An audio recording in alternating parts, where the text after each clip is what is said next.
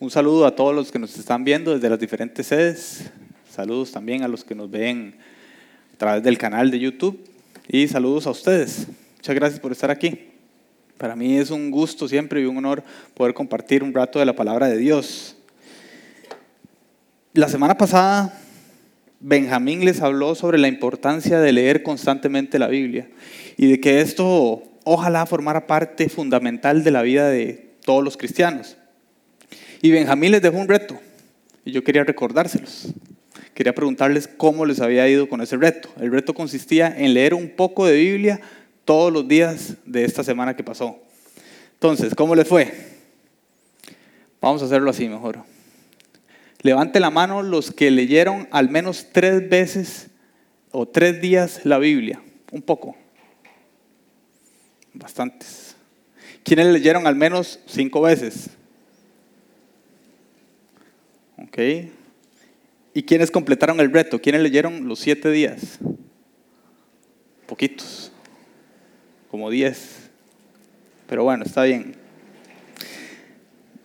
recordando esto, yo creo que cuando un cristiano le insiste a una persona o uno le insiste a una persona de que lea la Biblia todos los días y que ojalá lo haga parte de su diario vivir, no es porque uno sea un necio, no es porque Benjamín sea un necio o sea un majadero, es simplemente porque esto es una disciplina que trae muchísimos beneficios para, para, para todos los cristianos. Y eso nos permite tener un visible crecimiento espiritual. Se ven los cambios. De hecho, es, es notorio cuando una persona se alimenta y se instruye adecuadamente por la Biblia. Es una disciplina que nosotros deberíamos de estar adoptando día a día. Así como también nosotros tenemos que adoptar otras disciplinas espirituales que nos van a ayudar a crecer muchísimo. Por ejemplo, la disciplina espiritual que vamos a ver hoy, que es la oración. Pero antes de comenzar, quiero que por favor me acompañen con una oración.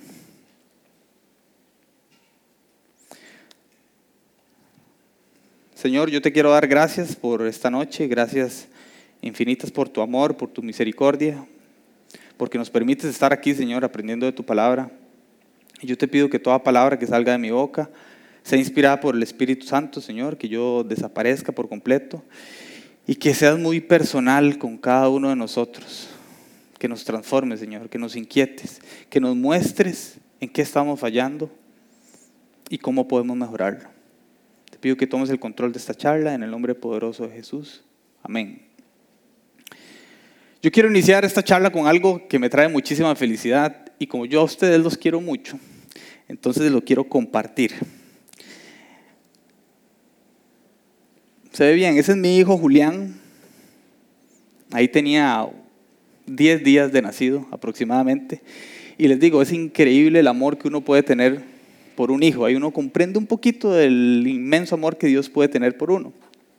Entonces, cuando yo veo esta foto y después veo una foto como esta, cuando ya tenía cuatro meses, y luego una foto como esta, cuando tiene como ocho meses, ahí lo embarqué, la camisa del Atlético de Madrid, se va va a sufrir.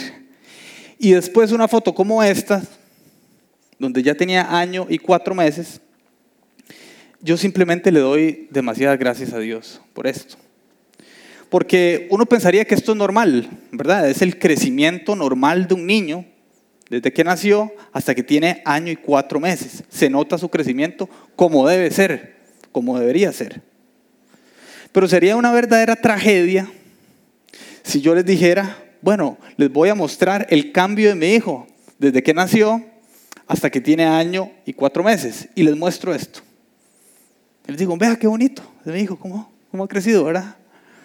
Se quedarían como, no, no, hay algo que está mal, definitivamente. Hay algo que no está del todo bien. Yo estaría preocupadísimo, no sabría qué hacer, ni me lo quiero imaginar, iría a cualquier doctor, investigaría, porque esto significaría que mi hijo tiene un trastorno en el crecimiento físico de él. No es normal. Pensaríamos, esta persona no ha crecido nada desde que nació. No creció nada en tres meses, ni en seis, ni en un año, ni en año y cuatro meses. Se mantuvo igual. Suena casi imposible, pero aunque ustedes no lo crean, este trastorno del crecimiento existe. Y es más lamentable cuando este trastorno lo vemos en la parte espiritual. Hay personas que conocemos, inclusive nosotros mismos, que sufrimos el trastorno de crecimiento espiritual.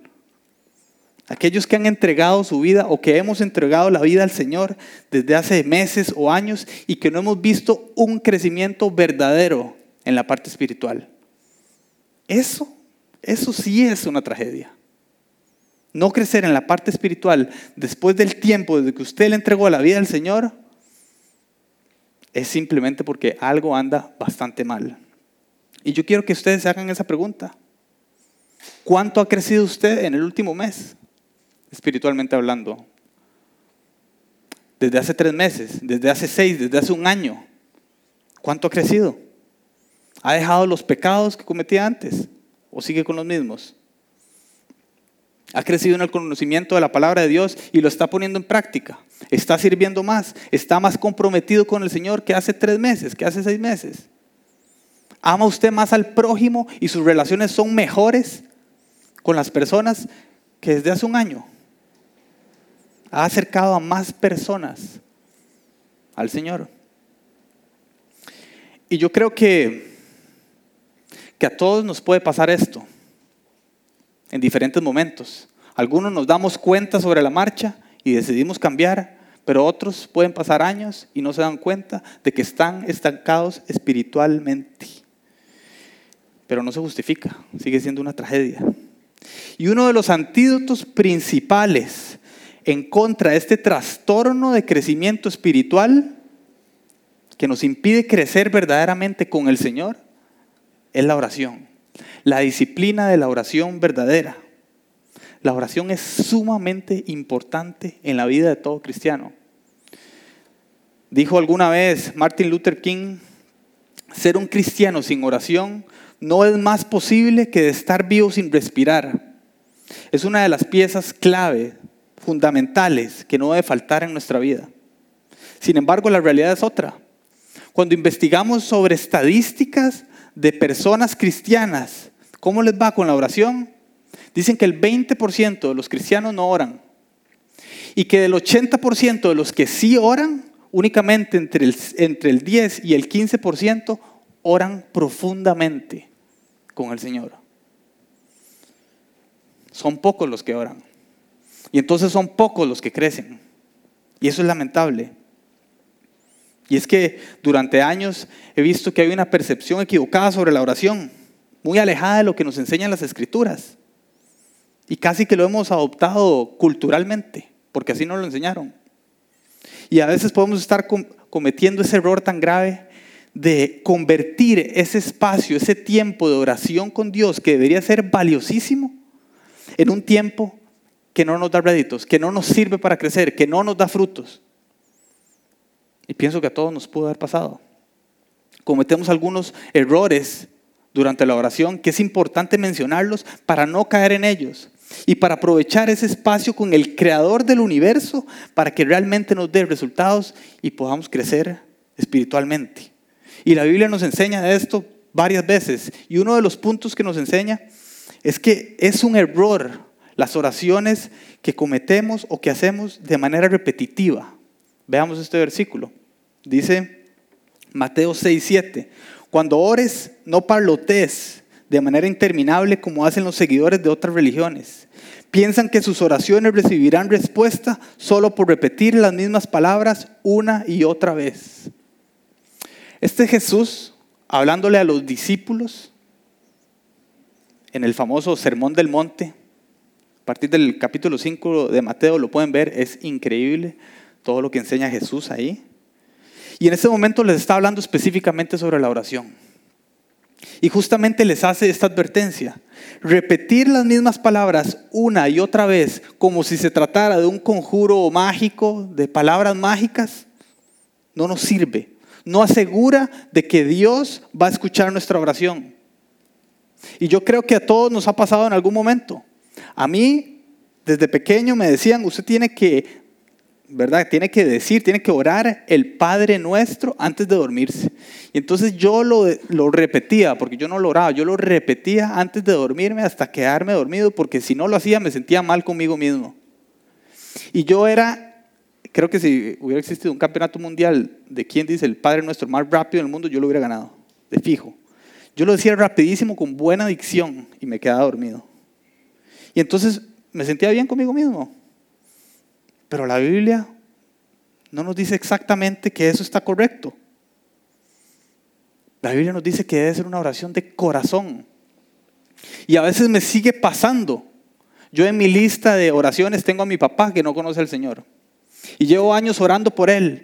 Pero de repente me, he dado cuenta que mis últimas oraciones he estado orando por mi papá casi que por default, por check.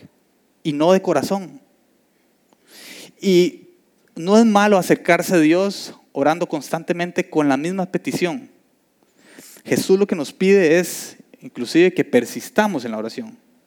Pero sí condena esas oraciones superficiales donde no hay un corazón sincero, donde no estamos entendiendo lo que estamos orando. Es que es un momento especial con el Señor. No le estamos hablando a la pared. Dios no es un robot, no es una máquina dispensadora de chocolates o de gaseosas, que entre más le metemos oración, más nos va a contestar lo que queremos. Así no es como funciona. Por eso orar repitiendo una y otra vez sin el corazón no nos sirve para crecer, no nos ayuda. Pero además de oraciones repetitivas sin sentido, también es un error las peticiones que hacemos a Dios cuando no se alinean a su voluntad, cuando se contraponen a lo que nos enseña en la Biblia. Un muchacho se acercó y dijo que a través de la oración le estaba pidiendo a Dios por su situación con su novia. Eh, entonces él, después de estar orando, dice que sintió que Dios lo que quería era que más bien estuviera con otra persona y ya tenía identificado a esa otra persona, pero que tenía que hacerlo sin terminarle a la novia. Nada que ver, para nada. Entonces yo creo que este muchacho, lejos de querer ser un poco carebarro, en la de menos estaba confundido y yo creo que a todos nos pasa. A todos nos puede pasar que estamos confundidos. ¿Por qué? Porque nuestros sentimientos a veces queremos meterlos en la ecuación de la oración y así no debe funcionar. Todos podemos sentirnos confundidos con alguna decisión que tenemos que tomar. Es muy fácil descartar una de las opciones cuando hay un pecado de por medio. Si una de las opciones sabemos que nos lleva a pecar, chao, eliminada. Va en contra de lo que Dios nos enseña. Pero si son dos cosas que nos parecen buenas, ¿qué estudiar? ¿Medicina o derecho? ¿Qué trabajo obtener? Buscar cuál opción. Todas pueden ser buenas. ¿Sigo con esta persona o no? No me ha hecho nada malo. No estoy pecando, pero es la voluntad de Dios. ¿Voy a este paseo que me están invitando o no? ¿Cuál es la voluntad de Dios? ¿O estoy orando o actuando por mi propia voluntad? Debemos de buscar primero lo que honra al Señor, buscar su voluntad y Dios nos promete cosas chivísimas porque podemos estar confundidos, pero si buscamos la voluntad de Dios, Él nos promete algo lindísimo. En Proverbios capítulo 3, versículos del 5 al 6 dice, confía en el Señor con todo tu corazón. No dependas de tu propio entendimiento. Busca su voluntad en todo lo que hagas y Él te mostrará cuál camino tomar. Debemos de buscar la voluntad de Dios en todo lo que hacemos. Y Dios nos garantiza que nos va a enseñar cuál es el camino que debemos de tomar. Pero la condición es esa, buscar su voluntad. De lo contrario es un error. Aquí no hay grises, estaríamos buscando nuestra propia voluntad. Pero también nos puede pasar que cometemos el error de tener oraciones egoístas. Dice Santiago 4.3, y cuando piden no reciben porque piden con malas intenciones para satisfacer sus propias pasiones. Uno de los problemas más grandes que tenemos nosotros en los cristianos es que de repente al final de la semana, al menos a mí me ha pasado, me doy cuenta que mis oraciones fueron 100% enfocadas en mí, solo para mí. Y Jesús nos muestra en la Biblia una estructura súper especial, lindísima de cómo debemos orar. Nos dice que debe haber alabanza, que tiene que haber agradecimiento. Podemos pedir también. Tenemos que pedir perdón. Tenemos que pedir por los demás. Pero a veces en la balanza todo se inclina hacia nuestras propias peticiones. Y a veces creemos, porque lo he escuchado, que todo se basa en pedir con fe, no importa lo que sea. Hasta he escuchado personas que dicen, no, es que yo le he pedido a Dios con fe pegarme la lotería. Pero ¿qué le pasa? Así no funcionan las cosas. Y, y por supuesto que hay que orar con fe. Pero esas oraciones no deben ir alineadas a satisfacer mis antojos o mis supuestas necesidades. Esa oración no nos sirve para crecer, no nos ayuda para nada. Pero además de que nuestras oraciones no deben ser ni egoístas, ni repetitivas sin sentido, ni alejadas de la voluntad de Dios, cuando nos acercamos a orar al Señor, debemos de tener una actitud de arrepentimiento. Porque si llegamos con pecados a la oración y no queremos arrepentirnos, eso estorba nuestras oraciones.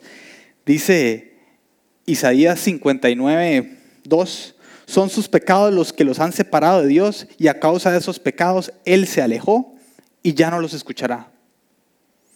Debemos entrar a la oración con arrepentimiento, o si no esto va a significar un obstáculo para nuestras oraciones. Nos podemos convertir en unos sinvergüenzas, en generar un callo y decir, Dios, todo está bien, no tengo nada que arrepentirme. La confesión de nuestros pecados en la oración es vital, es importantísimo. Y el Señor nos dice, confiésese conmigo y yo lo limpiaré. Yo creo que no hay nada más bonito que sentirse en paz con el Señor, sabiendo que uno está tratando de hacer las cosas verdaderamente bien y llegar a la oración libre, decir, Dios, sí, me he equivocado, perdón, pero aquí voy tratando de hacer las cosas bien para usted. No hay estorbo en esas oraciones.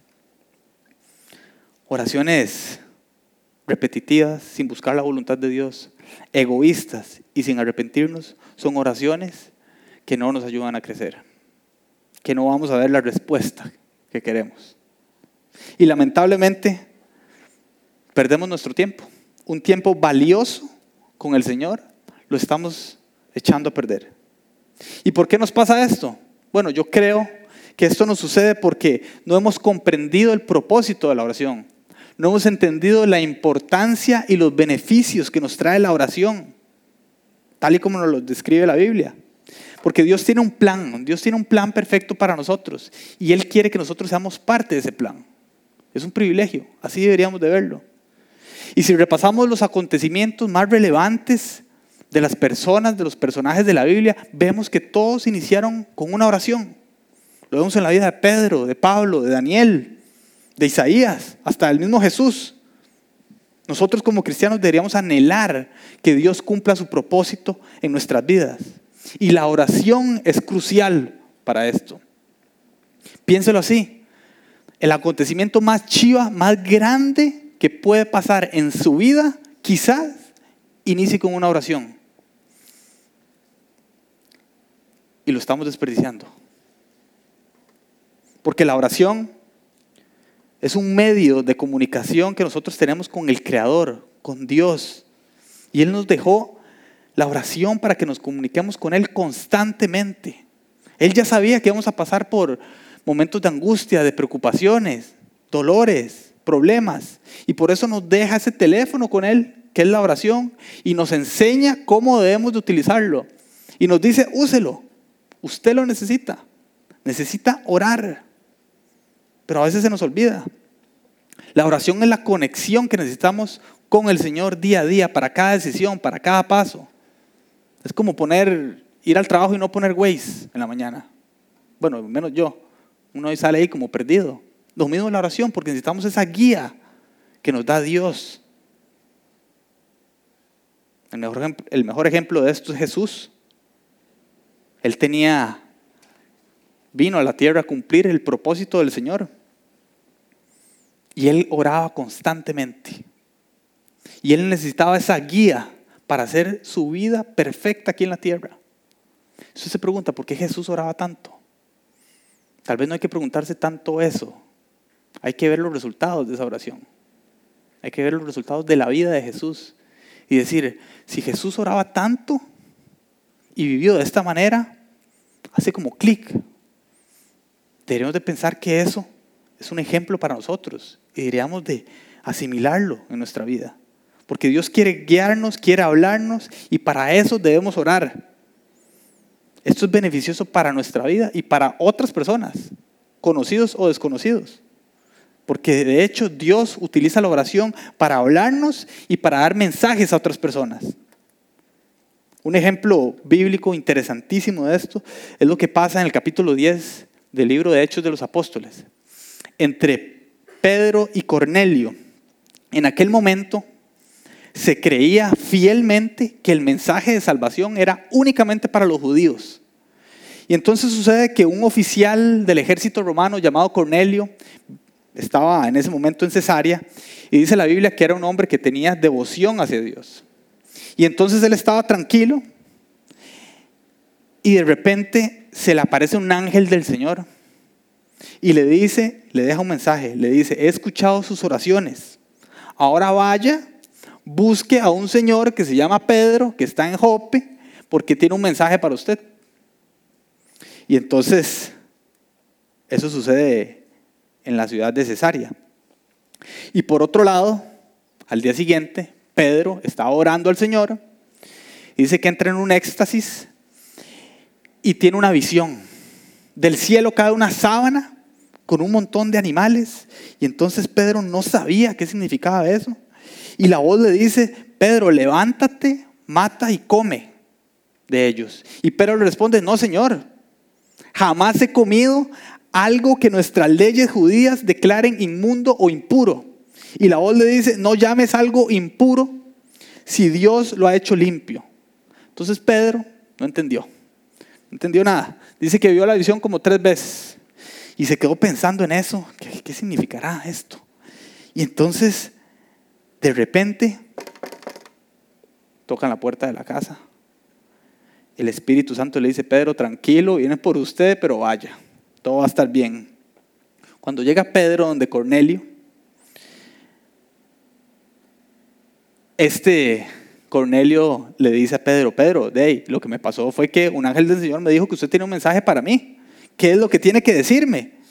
Y entonces en ese momento se le aclara la visión tiene toda la claridad Pedro y le dice, veo con claridad que Dios no muestra favoritismos.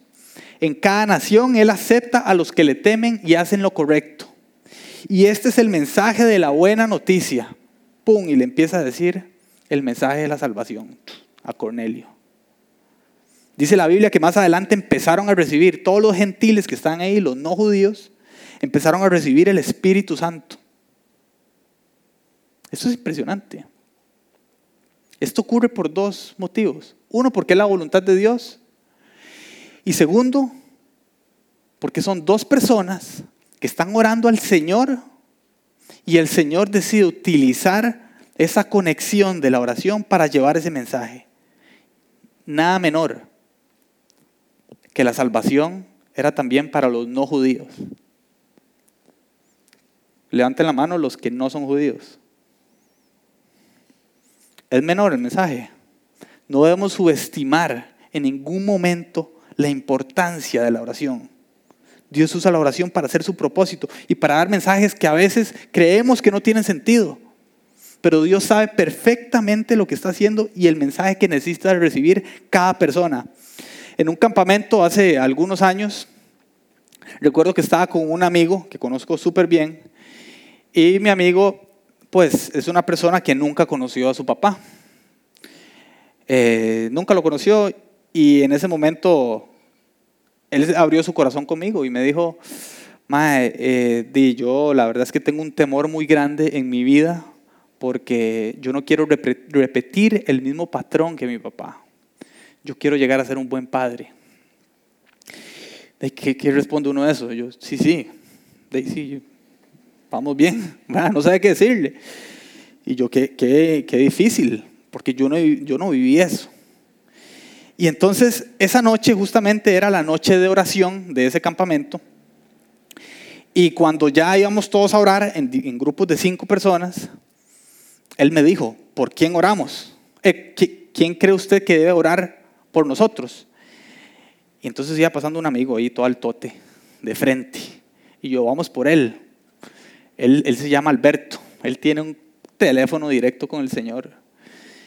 Y dice, bueno, yo no lo conozco, pero vamos. Entonces fuimos, nos sentamos, generalmente la noche de oración, cinco personas, un orador, ahora va orando uno por uno. Entonces cuando llega a donde mi amigo, Alberto le pregunta, ¿por qué quieres que ore? Y mi amigo le dice, quiero que ore por el trabajo. Entonces Alberto ora por el trabajo, una oración muy linda. Cuando termina, va a ir a orar por el siguiente. Se detiene y dice, un momento. Le pone la mano en el hombro a mi amigo y le dice, Ma, yo no sé si esto tiene sentido, pero el Señor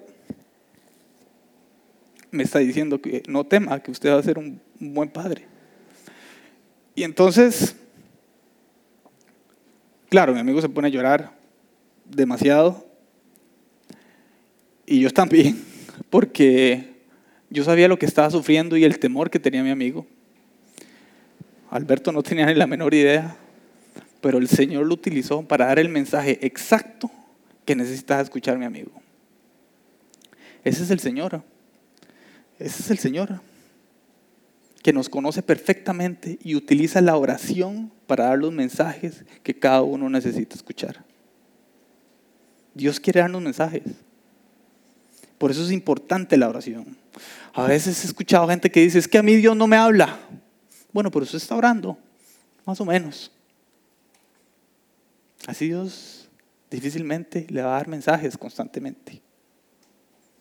Dios quiere hablarle y quiere que usted también le dé mensajes a otras personas. La oración es importante. Y también es importante para pedirle nuestros deseos, nuestras peticiones. Dios nos dice, pidan, pidan y van a recibir.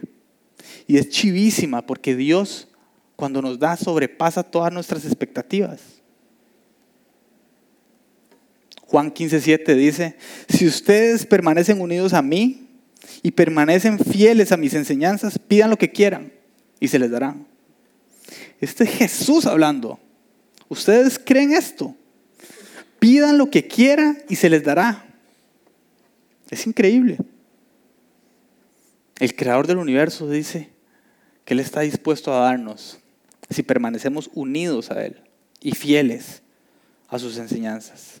Y cuando nosotros vemos cómo Dios responde, esas oraciones nos genera tremenda confianza y nos ayuda a crecer y a estar más conectados con el Señor. A mí me pasa cuando yo reviso mi libro de oraciones que tengo desde el 2013, está lleno de oraciones, de peticiones y todas, casi que el 95% con checks. Yo digo, este es Dios. Dios responde. Es increíble. Es importante que nosotros elevemos nuestras peticiones a Dios y nuestros deseos. Y también que depositemos nuestras preocupaciones en Él. Primera de Pedro 5.7 dice, pongan todas sus preocupaciones y ansiedades en las manos de Dios, porque Él cuida de ustedes. Aprovechémonos que Dios nos está dando ese privilegio. A veces estamos sumamente preocupados, angustiados, con ansiedad. Y en vez de depositar esas cargas en el Señor, tratamos de jugárnoslas solo. Y el Señor dice, venga, deposita en mí. Y esto es verdaderamente mágico. A veces la situación no cambia, a veces su situación familiar no cambia, relacional, tal vez pueda tener un problema de enfermedad, algún problema financiero en el trabajo, y usted está angustiado, pero cuando uno ora y deposita esa carga en el Señor, esa preocupación, el Señor hace algo maravilloso. Tal vez la situación no cambie, a veces sí, pero lo que sí cambia es uno. Y se siente ligero. Se siente con paz. Y precisamente ese es otro de los aspectos por los cuales es importantísimo orar, porque nos trae paz.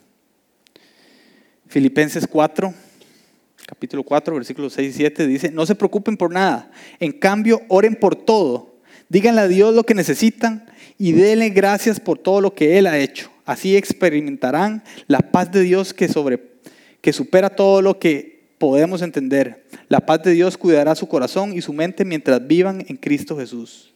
Este versículo es lindísimo. Yo aquí le cambié la versión, hay otra versión más fácil para aprendérselo.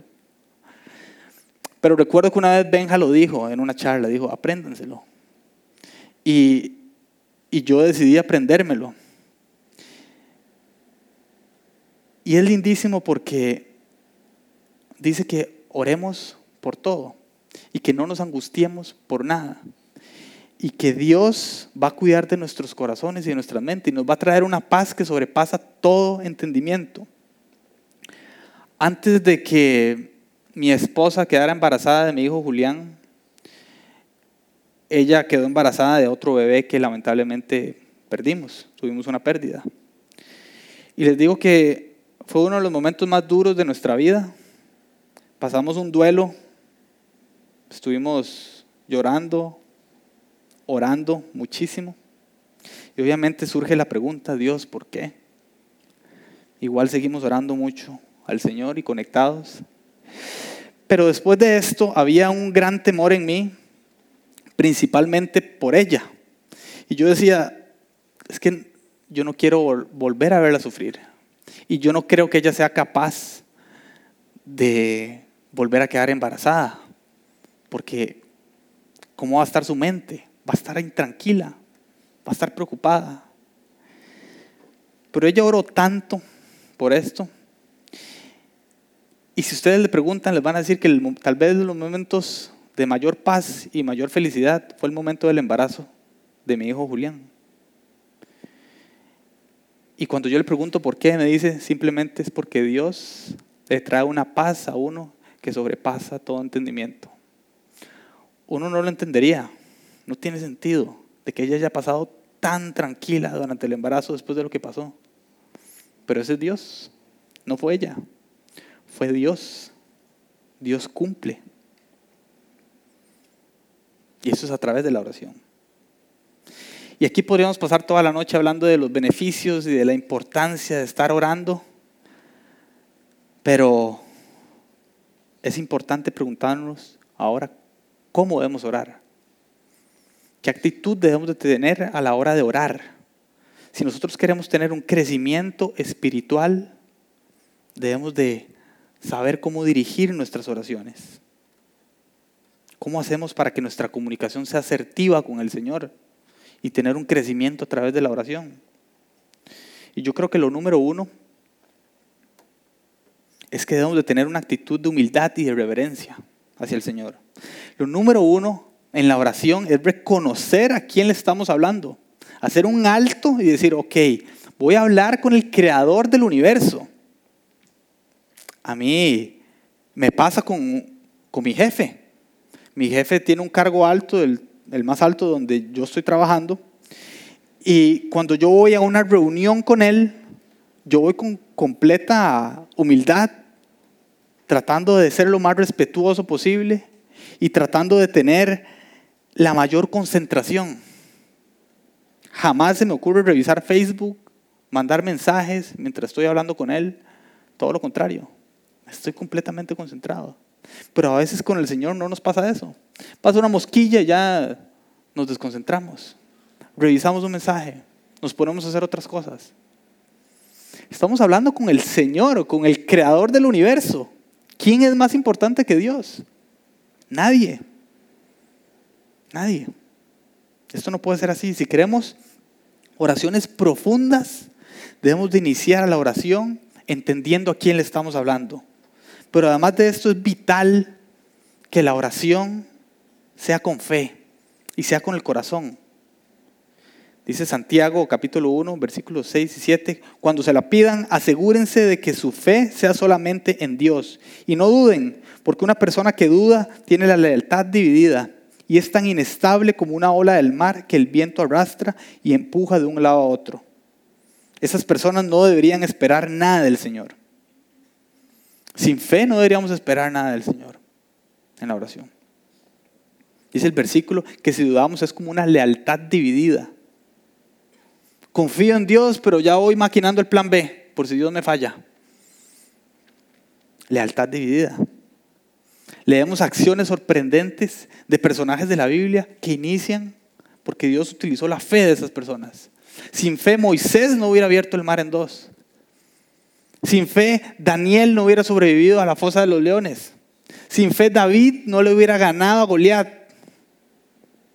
Y sin fe nosotros no vamos a poder hacer nada. Se nos olvida que es el mismo Dios, el Dios de lo imposible que está con nosotros. Y nos hace falta creerle más a Dios. Hace falta oraciones valientes de fe, en lo grande y en lo pequeño, pero que sea transversal a nuestra vida. Hace algunos meses, recuerdo que estábamos en una actividad de teos, de hombres de teos, y estaba mi amigo Vini, Vinicio, que va a la sede de Escalante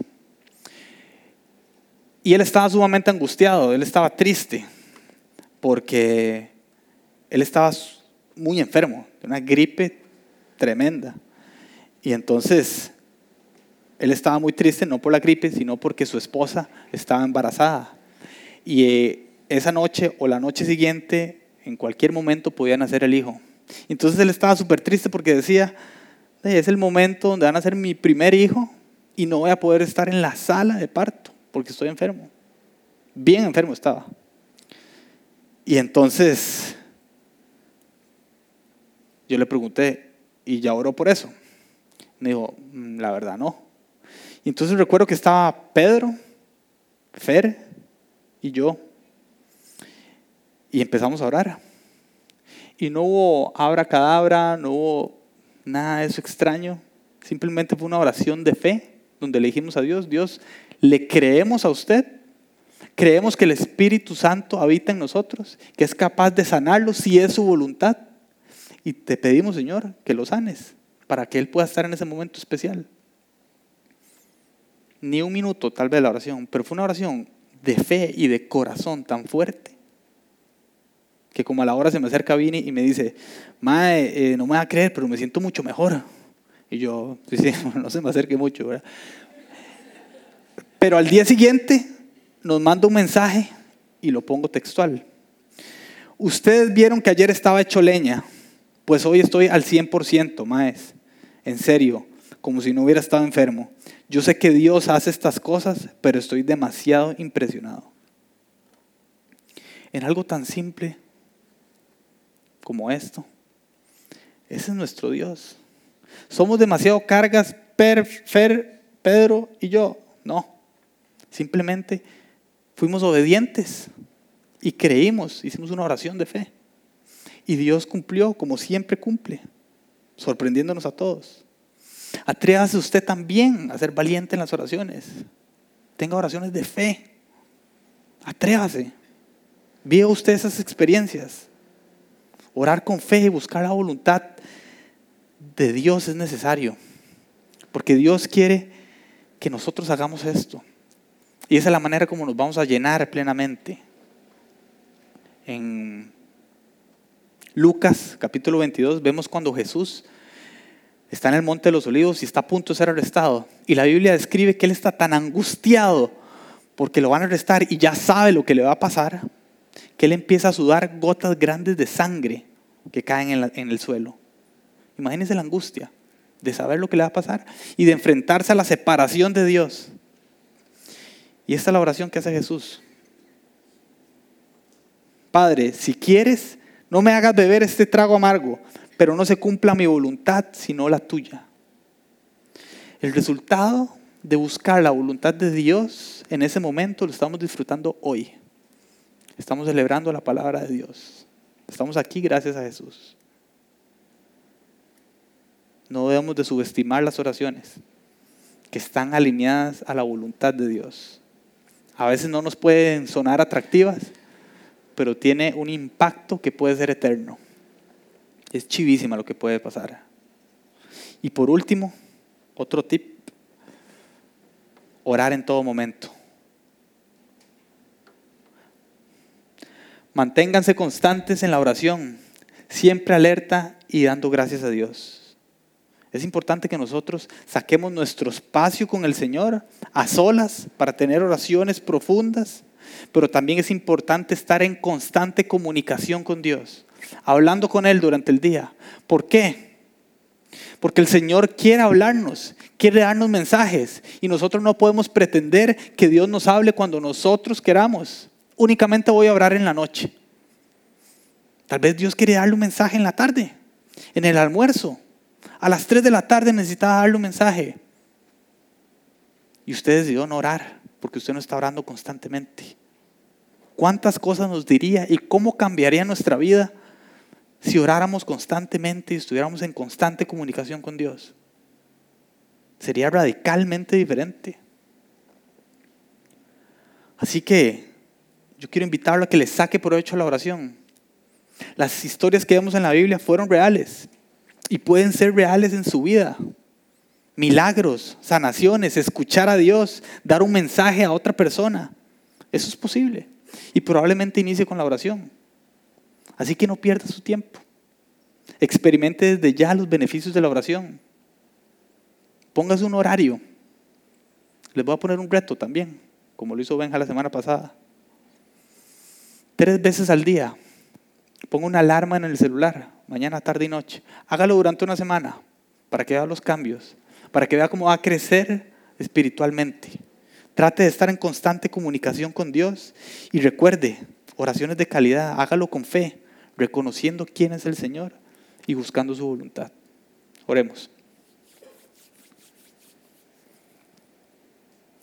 Padre, yo te quiero dar infinitas gracias, Señor, por la oración porque pensaste en nosotros, Señor, y nos dejaste este medio de comunicación contigo, Señor, que es, es lo más reconfortante que tenemos, Padre.